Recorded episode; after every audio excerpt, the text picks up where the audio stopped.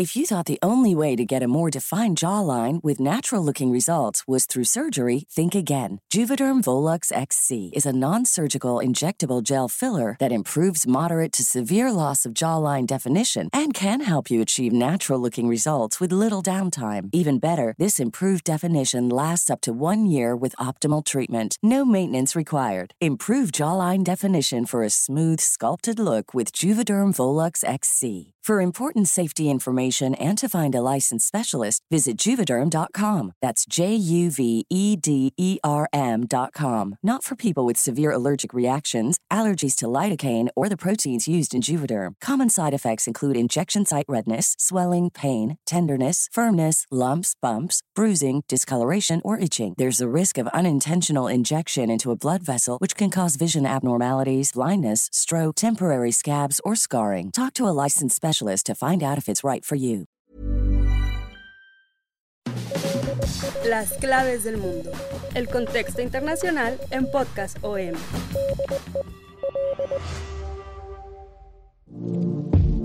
Amigos de las claves del mundo, los saludamos de nuevo con mucho gusto en este podcast de Organización Editorial Mexicana. Yo soy Víctor Hugo Rico, editor de la sección de Mundo del Sol de México y para tratar los temas más importantes de la agenda internacional, de la geopolítica, de la historia y la cultura mundiales me acompaña, como siempre, mi compañero y amigo Yair Soto, coeditor de la sección de Mundo del Sol de México. Yair, ¿cómo estás? Hola Víctor, hola a todos, muchas gracias por acompañarnos en esta nueva emisión de las claves del mundo, un programa muy interesante que les va a gustar mucho no cabe duda de que estamos viviendo momentos extraordinarios, inéditos, tiempos de cambios profundos que están pues cambiando nuestra concepción de las cosas. Ya no podemos medir o vaticinar con los mismos instrumentos tradicionales lo que está pasando, ¿no? Desde pues lo que ya hemos vivido todo este año, la guerra en Ucrania, que incluso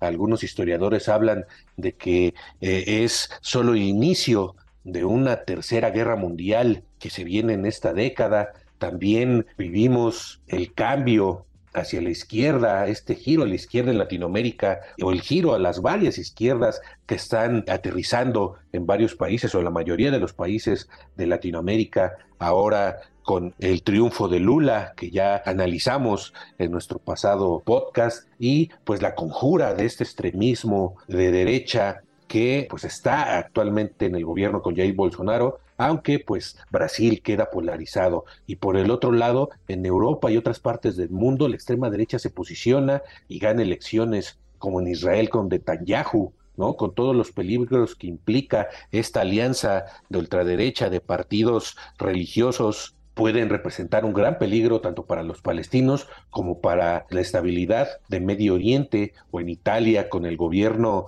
de neofascistas y aliados de ultraderecha que encabeza esta política Giorgia Meloni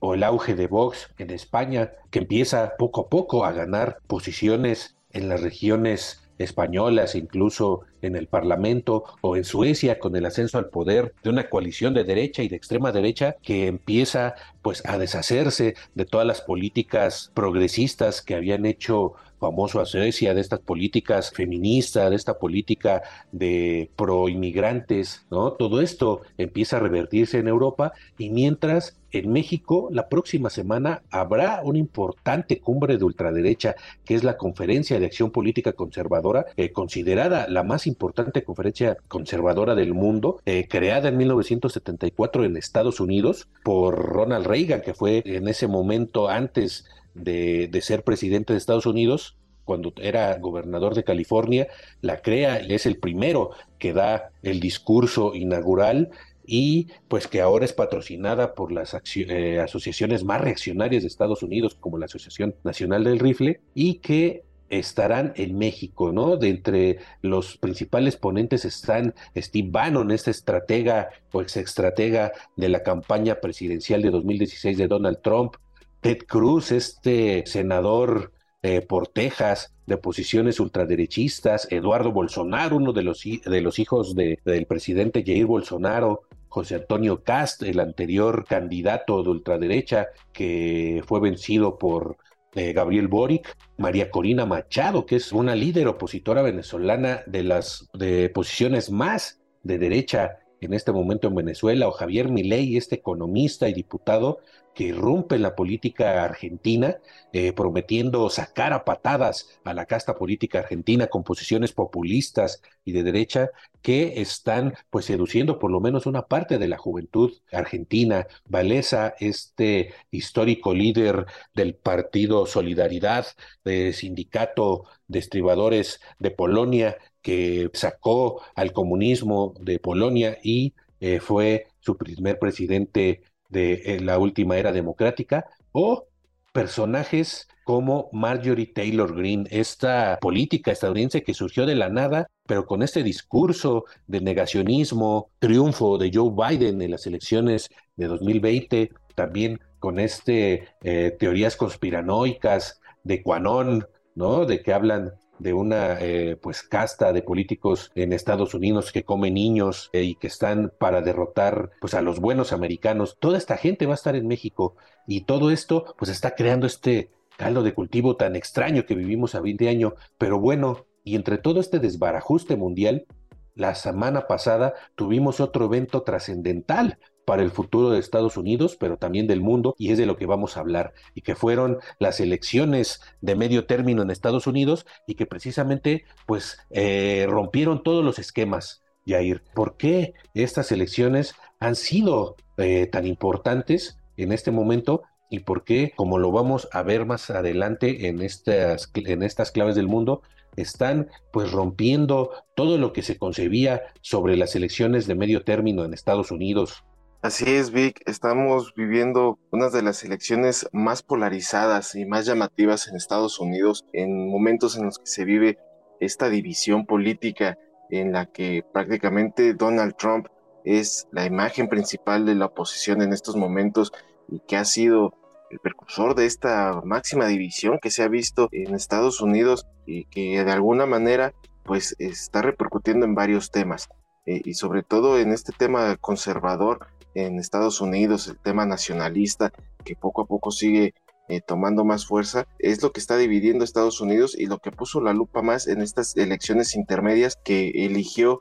la totalidad de los escaños del Senado, estamos hablando de 100 puestos y también un tercio del Congreso y esto también es importantísimo debido a que eh, dependiendo la mayoría de tanto la Cámara Alta como de la Cámara Baja, se define de alguna manera el futuro de los dos años que le siguen a Biden y también el futuro de, las próximas elecciones presidenciales, porque ya sabemos que hasta este momento Joe Biden ya dejó ver sus intenciones de reelección. De cara a estas elecciones no estaba bien calificado, tenía eh, baja aprobación, se hablaba incluso de esta ola roja que iba a arrasar ambas cámaras precisamente por el mal actuar de Biden respecto a la inflación, sobre todo que es el tema que más interesaba en las elecciones a los ciudadanos estadounidenses. Y por otro lado, Donald Trump con esta supuesta victoria arrasante republicana que al fin de cabo no se dio, pues ya daba por hecho que iba a dar su anuncio de como candidato presidencial, que de alguna manera pues lo iba a beneficiar con las mayorías en ambas cámaras y sobre todo eh, apoyando a varios congresistas, a gobernadores pro-trumpistas o negacionistas, estos negacionistas que son los que no reconocen a estas alturas, dos años después de las elecciones presidenciales, no reconocen a Biden como presidente, siguen hablando de un fraude sin presentar aún pruebas, que ya se le consideró el sector más radical de los republicanos, un sector negacionista, ya les hablan de esta manera, y entonces vamos viendo que de repente empiezan a votar y no hay tal ola roja. Pero esto es precisamente la importancia de la democracia dentro de Estados Unidos, la que se hace llamar la democracia la mejor o la más importante de todo el mundo, pues ahora estamos viendo unas cifras totalmente compartidas, muy que están muy cerradas y que ya una semana de las elecciones en Estados Unidos todavía no se puede declarar a un ganador eh, per se. Eh, por un lado, el Senado está prácticamente en un empate con 49 escaños para republicanos y 48 para el Senado. Están tres en juego, tres este, escaños todavía, uno que tiene la tendencia a favor de los demócratas y un segundo también una tendencia mínima por parte de los republicanos y se mantiene esta tendencia estaríamos hablando de 50 a 49 y el tercer escaño, que sería Georgia, estaría definiendo precisamente el futuro para el país y sobre todo para la carrera presidencial del 2024. Y hay que recordar que Georgia, un estado importante que ya también eh, hace dos años fue quien definió esta mayoría del Senado que permitió a los demócratas tener la mayoría que actualmente persiste en el Senado. Y el tema aquí es de que el estado de Georgia que va a votar va a dar una segunda vuelta para fin de año, en diciembre, y entonces estamos hablando que técnicamente el resultado final se va a definir eh, a fin de año y también el futuro de Estados Unidos. Esto es lo, importante ahorita de, esta elección y hay varias aristas también eh, que estas elecciones definieron en tema progresista, ¿no? Se votó en cinco estados sobre el aborto, en cinco estados también se votó sobre el uso legal de la marihuana y obviamente estos temas eh, muy vigentes estos dos años precisamente por esta misma división política y sobre todo en el tema del aborto, pues también fue muy influyente para los votantes, aunque se hablaba de que pues prácticamente pasaba segundo hasta tercer término estos temas, pues no fue así, también eh, definió el futuro de cinco estados y también algunas tendencias, sobre todo la gente de los jóvenes eh, indecisos, los que no tenían, no están casados con algún partido, pues precisamente estos temas fueron los que orillaron a votar a favor de los demócratas y de alguna manera no permitió que se llevara a cabo esta ola roja, Vic. Así es, Jair. Si algunos de ustedes recuerdan o han leído algo sobre la presidencia de Bill Clinton en los años 90, hay una frase muy famosa de él que pues era su mantra para ganar elecciones, para ganar la reelección, que decía, es la economía estúpido, ¿no? Decía Bill Clinton, pues cuando le preguntaban cuál era la clave para ganar las elecciones, este, eh, pues era precisamente la situación económica, los bolsillos es lo que más les importa a los electores y eh, pues generalmente en las elecciones de medio término siempre ha sido importante este tema y generalmente los presidentes pierden las, las cámaras del Congreso caen en la votación y sobre todo en el número de legisladores de sus respectivos partidos. Por ejemplo, el mismo Bill Clinton en las elecciones de medio término que vivió perdió aproximadamente 60 legisladores. Barack Obama en su presidencia eh, en las elecciones de medio término perdió entre 50 y 58 legisladores. ¿no? A pesar de que ambos presidentes demócratas eran personalmente populares, tenían buena popularidad. Y en este momento, con Biden, pues se anticipaba lo mismo, esta ola roja que mencionaba Jair, los republicanos pues ya estaban eh, frotando desde las manos, celebraban que iban a recuperar ambas cámaras y que iban a arrasar en estas elecciones de medio término, pero no pasó, a pesar de que Biden tiene unos números de popularidad muy negativos, era uno de los activos que los republicanos pues estaban confiados. Se anticipaba este tsunami republicano, ¿no? Tanto encuestadoras como analistas predecían este triunfo arrasador, pero no pasó. Las encuestas predecían que según lo que les decían los norteamericanos, la economía, la inflación, que está en su punto más alto en 40 años, y aparte un presidente muy impopular. Este era el meollo del asunto. El tema que en un principio pensaban los eh, demócratas que les iba a ayudar, luego las encuestas decían que ya no, y es el tema del aborto, después de que la Suprema Corte echó para atrás eh, pues el derecho federal al aborto cuando echó para atrás esta pues norma Rod and Wade ya, eh, famosa allá en Estados Unidos. Sin embargo, no pasó, no fue la economía y ahora los analistas dicen que pues no solo es la economía, estúpido, también son otros temas que los norteamericanos en estas elecciones vieron que estaban en peligro, como son precisamente los derechos sociales o los derechos civiles, como este derecho a, la interrupción legal del embarazo, y también pues el temor a perder la democracia. Al final, los estadounidenses sí percibieron este temor y eso fue lo que movió el voto. Según eh, analistas consultados por diferentes medios estadounidenses, el miedo el miedo fue lo que movió a las bases tanto republicanas como demócratas. El miedo, por un lado, a, a toda esta retórica conspiracionista de Donald Trump que avasalló en el Partido Republicano y por el otro lado, por el lado demócrata, pues el miedo precisamente a que este tipo de discurso, este tipo de candidatos que impuso Donald Trump al Partido Republicano ganaran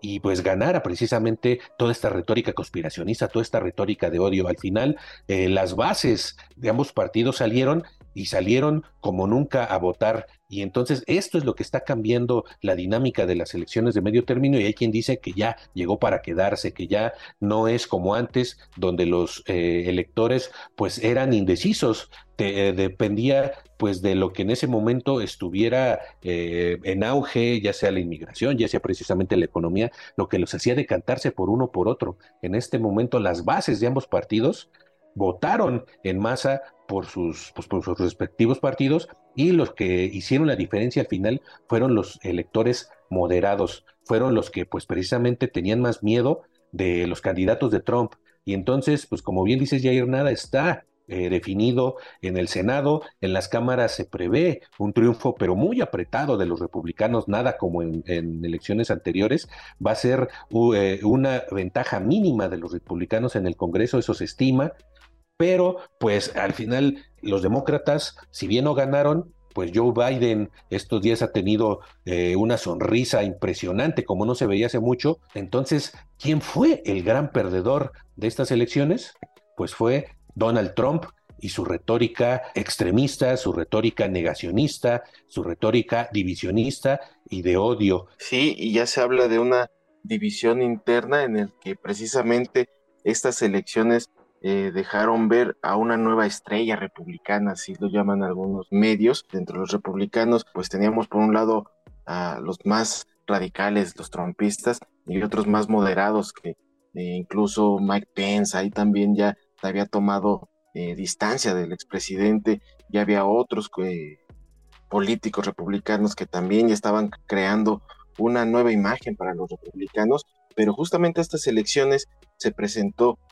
un personaje, un, político que prácticamente se puede convertir en la nueva contraparte para el Partido Republicano y para Trump sobre todo, y se dejó ver precisamente en estos comicios. Estamos hablando de Ron DeSantis, es el gobernador de Florida que precisamente en estas elecciones ganó la reelección y estamos hablando que lo hizo con unas cifras arrasadoras prácticamente ganó con un 60% a su rival demócrata y también el, puesto del Senado lo ganó Marco Rubio, pero aquí el punto es de que Rod DeSantis se ha convertido en la figura principal en estos momentos de los republicanos, ya que eh, se habla de que puede ser un posible candidato eh, del partido para 2024 y sobre todo puede ser el rival para competir en esta elección interna de cara a esas, esas elecciones y precisamente pues está ganando mucho mucho consentimiento de los republicanos, de los mismos medios conservadores que ya eh, lo mencionan como la nueva imagen del Partido Republicano y desde luego esto no ha sentado nada bien a Donald Trump. En un momento, en su discurso del martes, eh, durante el cierre de las elecciones, la voz de Trump era muy relajada, muy confiada que iba a ganar y horas después, al día siguiente, el miércoles temprano, hablaba de una decepción y hablaba también de la victoria de DeSantis, quien lo criticaba fuertemente debido a que eh, dejaba abierta su posibilidad de competir a las elecciones. Le dijo que era prácticamente un desagradecido, que él, gracias a Donald Trump, había ganado Florida gracias a su apoyo y que ahora podía estarle pagando con hacerle competencia. Y precisamente varios medios conservadores ya le están dando la, la espalda a Donald Trump y se están inclinando más por este eh, Ron DeSantis, que es un político, sí, en efecto conservador, fue evaluado positivamente durante la pandemia por sus políticas eh, de una Florida libre, fue totalmente opositor a las medidas eh, sanitarias impuestas por Joe Biden y, eso le, calificó bien, eh, entre otras cosas, pero pues sí, prácticamente DeSantis ahora es el posible rival a Donald Trump para competir las elecciones, sobre todo cuando se estaba relamiendo los bigotes eh, Trump para presentar su candidatura el 15 de noviembre y ahora estamos hablando de que sus mismos consejeros, sus aliados eh, le están recomendando que retrase esta decisión porque puede crear más desestabilización interna, ¿no? Pero bueno, mientras tanto, De Santis en su discurso eh, victorioso habla de que falta mucho por hacer. Les digo, dejó abierta la posibilidad de competir por la presidencia y ahora es precisamente, eh, como dicen los medios, la nueva imagen para el Partido Republicano que puede precisamente desplazar este movimiento trompista, este movimiento ultraconservador, que prácticamente es el responsable de esta división, de esta polarización política que está viviendo en los últimos años Estados Unidos. Así es, Jair. Sí, Donald Trump estaba esta semana que pasó eh, siendo atacado, recibiendo fuego amigo republicano. Muchos pues ya estaban considerando que Trump se está convirtiendo en algo perjudicial para el futuro político de los republicanos. Eh, estaban planteando nuevas preguntas precisamente sobre el atractivo de Trump y el futuro pues, de un partido que lo abrazó por completo, algunos muy a su pesar, pero el tsunami que representaba Trump no lo pudieron parar en las eh, elecciones primarias, el partido, los líderes del Partido Republicano estaban intentando poner a figuras un poco más moderadas en candidaturas clave, los que sabían que tenían buenas posibilidades de ganar y que les daría la posibilidad, por ejemplo, de conquistar el Senado más fácilmente. Sin embargo, Trump eh, impuso a sus candidatos. Eh, un ejemplo muy sintomático es Pensilvania, donde los republicanos pensaban que iban a, ganar fácilmente, pero Trump impuso ahí uno de sus candidatos más recalcitrantes, de los que apoyaban totalmente su discurso, de los que eran incondicionales a, Trump. Sin embargo, fue vencido este candidato por un político que pues realmente no era conocido. Este, se llama John Federman, este político calvo, barbado, tatuado, rockero, eh, que también se habla de que pues, tenía secuelas de un infarto y se convirtió en un político atractivo en este estado clave de Pensilvania y arrebató a los republicanos un escaño crucial en el Senado de Estados Unidos. Si se hubiera impuesto un candidato un poco más moderado por parte de los republicanos, es posible que en este momento estuviéramos hablando de que el Senado de Estados Unidos ya estaría en manos del Partido Republicano. Pero entonces este tipo de decisiones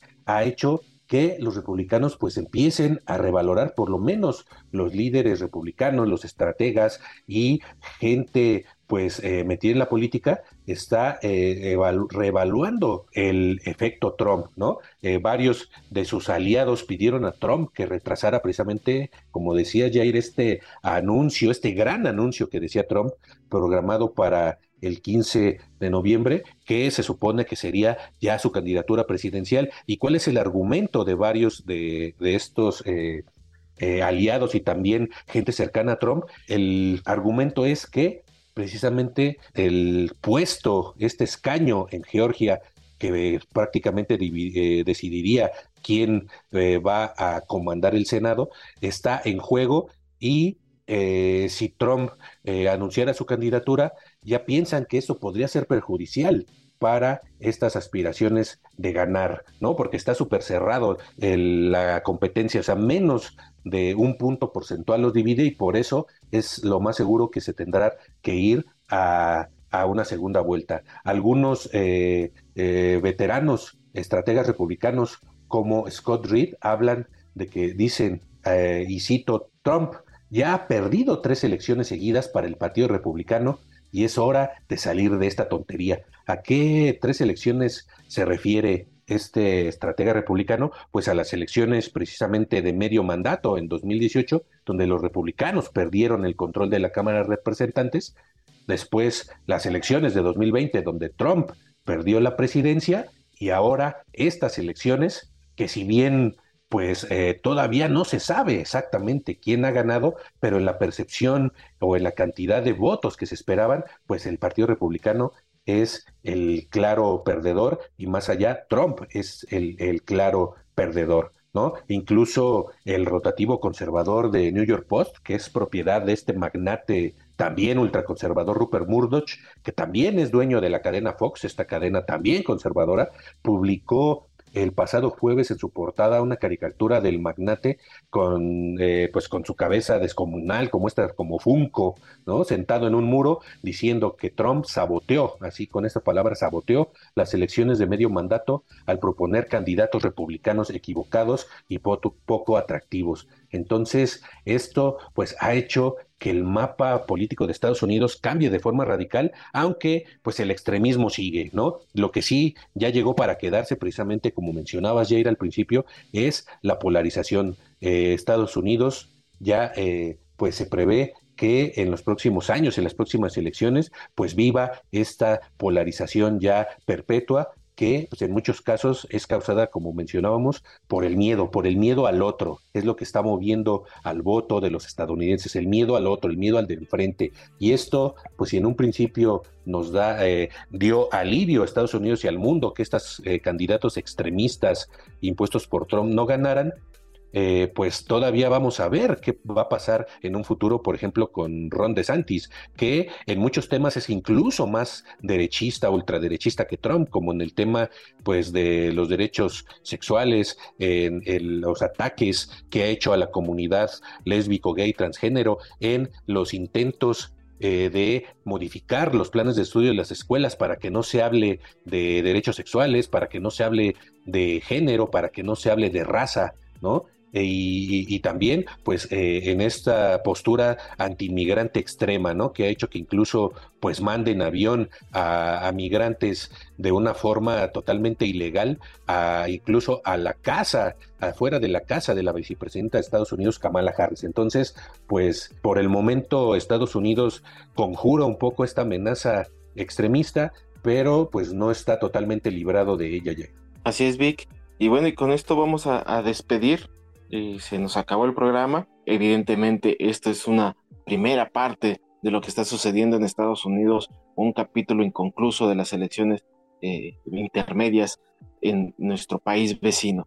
Les agradecemos que nos hayan acompañado una vez más. Sobre todo te agradezco, Vic, por este nuevo programa compartido contigo. Gracias, Jair, y gracias a todos por seguir escuchando las claves del mundo. Nos escuchamos la próxima semana. Que así sea, que va a ser todos los lunes, como siempre, como cada semana, podrán encontrar un episodio nuevo de las claves del mundo en las principales plataformas de podcast como Spotify, Google Podcast, Apple Podcast, Acast, Deezer y Amazon Music. Ahí podrán encontrar también todo el contenido que Organización Editorial Mexicana pone en sus oídos para que se mantengan bien informados. Escúchenlos. También los invitamos a que nos sigan escribiendo en nuestros canales de contacto, nuestra cuenta de Twitter, arroba el sol de guion bajo México. Síganos y también háganos llegar sus dudas, sugerencias, sus preguntas y también eh, por nuestro correo electrónico podcast arroba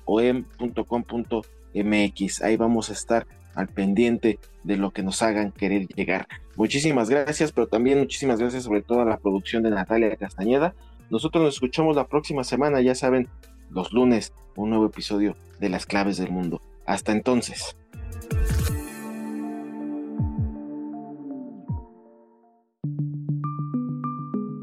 Esta es una producción de la Organización Editorial Mexicana.